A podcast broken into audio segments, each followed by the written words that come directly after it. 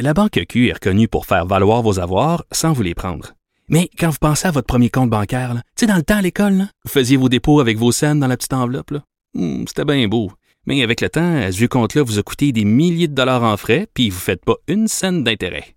Avec la Banque Q, vous obtenez des intérêts élevés et aucun frais sur vos services bancaires courants. Autrement dit, ça fait pas mal plus de scènes dans votre enveloppe, ça. Banque Q. Faites valoir vos avoirs. Visitez banqueq.ca pour en savoir plus. Pendant que votre attention est centrée sur vos urgences du matin, vos réunions d'affaires du midi, votre retour à la maison ou votre emploi du soir, celle de Desjardins Entreprises est centrée sur plus de 400 000 entreprises à toute heure du jour. Grâce à notre connaissance des secteurs d'activité et à notre accompagnement spécialisé, nous aidons les entrepreneurs à relever chaque défi pour qu'ils puissent rester centrés sur ce qui compte, le développement de leur entreprise. Ne vous laissez pas berner par ces prises de position saisissantes. Geneviève Peterson est aussi une grande sensible. Vous écoutez Geneviève Peterson. Gabriel Caron est là. Salut Gab. Salut. Bon, euh, peut-être que les Russes euh, se divertissent comme ils peuvent par ces temps incertains. On sait que le prix euh, de plusieurs items explose là-bas et c'est le cas aussi du prix des condoms. Oui, absolument. Donc, on en prenait via, on apprenait, oui, via euh, Wild Berries, qui est la plus grande plateforme de e-commerce russe, une envolée des ventes de préservatifs et pas juste un petit 2-3 là. On parle d'une augmentation de 170% pour seulement les deux premières semaines du mois de mars. je voudrais, je dirais, mais c'est pas drôle. En tout cas, bon, oui, poursuis, poursuis. Oui, mais en fait, c'est ça. Les prix ont augmenté parce que, comme tu l'as mentionné, hein, la vie devient de plus en plus chère. Euh, le rouble russe par rapport à l'euro ou au, au, dollar euh, américain est, en, en, pleine inflation, mais le marché du latex se négocie en dollars ou en euros et non pas en roubles. Donc, euh, en bout de ligne, c'est l'augmentation du prix des préservatifs qui est inévitable, en fait. Et euh, il y a le prix des boîtes là, qui aurait augmenté de 50% OK, mais c'est pas parce que les activités sexuelles augmentent. C'est vraiment la matière première qui fait que... Euh, oui, exact. Et puis, c'est ça, c'est vraiment la matière première. Donc, d'un côté, il y a des gens qui en achètent, qui stockent, en fait, parce que mm. euh, euh, c'est des compagnies souvent étrangères qui font les marques comme Durex euh, ou toute autre marque de condoms. Donc, pour l'instant, ils sont encore présents en Russie, mais on l'a vu, beaucoup de compagnies décident de fermer, de s'en aller. Donc, si on en vient à fermer les compagnies de condoms en Russie, mais les Russes ne veulent pas se retrouver le bec à l'eau. Donc, il y en a qui font des provisions. Puis l'idée de fabriquer des euh, condoms russes ben c'est ça. La Russie ne produit pas beaucoup de préservatifs. On parle de 100 euh, millions contre 600 millions de condoms importés à chaque année. Donc on s'entend que si jamais les compagnies décident de s'en aller, il y a un petit manque là, de 500 millions euh, quelque part. Donc euh, c'est ça. 95% du marché du condom russe est occupé par des sociétés étrangères. Donc c'est pas négligeable quand même. Là. Bon, c'est pas négligeable, mais est-ce qu'on pourrait considérer ça comme un bien euh, fondamentalement essentiel, selon toi, des préservatifs? Ben, tu sais, il me semble que j'ai envie de dire oui. Je m'étais jamais posé la question, ben. mais on dirait que c'est quand même assez nécessaire, surtout en ce moment, dans le contexte qui est peut-être pas très favorable pour élever une famille. On dirait que j'en distribuerais là vraiment. Mais ce que je trouvais fou, c'est qu'en Russie, ils se servent même des préservatifs pour faire de la propagande. C'est-à-dire? Parce qu'il y a certains sexologues qui suggèrent de privilégier, et là j'utilise les guillemets, là, les bons préservatifs, c'est-à-dire ceux qui sont euh, fabriqués par des entreprises approuvées par le Kremlin. Hmm. ça va loin là, quand même.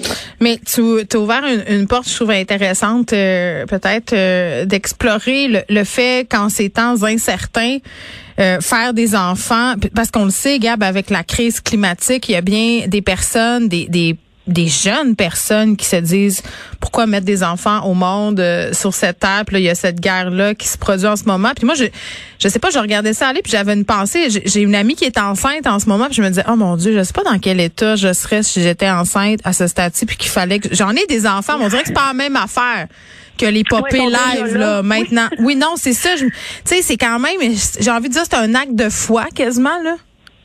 Ben, j'ai envie de dire qu'il faut comme pas trop y penser.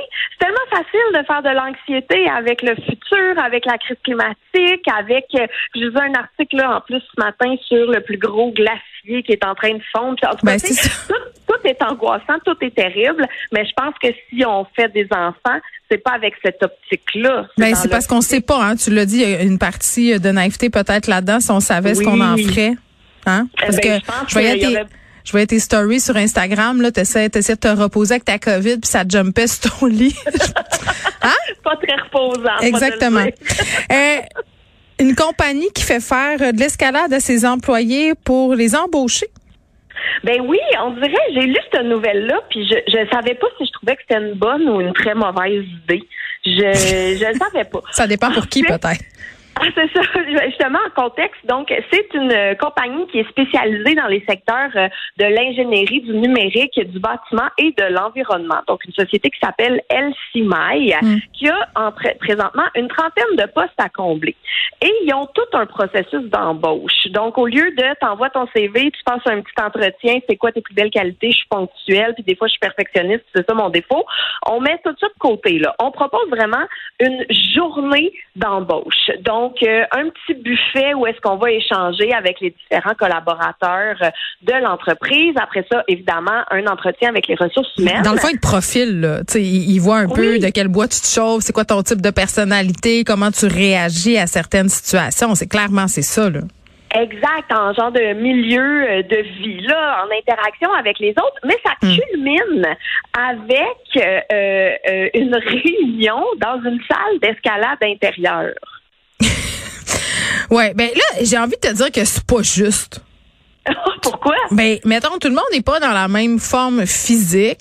Tout le monde n'a pas les mêmes compétences. Donc, moi, je pourrais être super dans le poste qui est offert par cette entreprise-là et être très poche en escalade et me faire euh, tasser parce que j'ai moins bien performé. Je sais pas.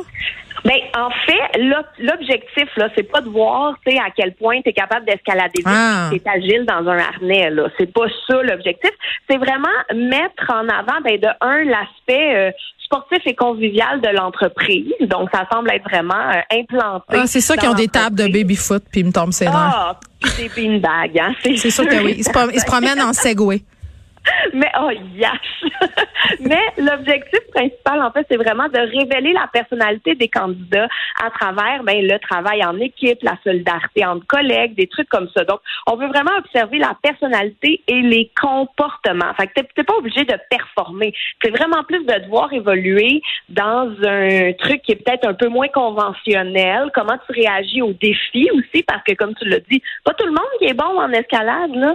Donc, euh, c'est vraiment euh, c'est différent. Moi, ça me fait penser, en fait, moi, j'ai travaillé longtemps dans les camps de jour. Oh mon Dieu, euh, oui. C'est quoi ben, ton surnom, Pogo, ah, Smarty? Mon nom de classe, c'est Scandale. J'adore ça. Ça, ça te, ça te convient parfaitement ça me va bien, hein. Mais on faisait des genres de journées comme ça, tu sais, où est-ce qu'il fallait genre, construire un bateau en Lego à mm. gang. Ou même quand j'ai passé une entrevue pour la SAQ aussi, là, il y avait ce genre d'activité un peu de team building, là, pour voir comment tu prends ta place dans un groupe et tout. Il faut croire que j'étais pas bien bonne pour faire des Lego à SAQ parce qu'ils m'ont jamais engagé. Mm, tu étais meilleure pour euh, semer le scandale derrière toi. Merci, Gab. Salut.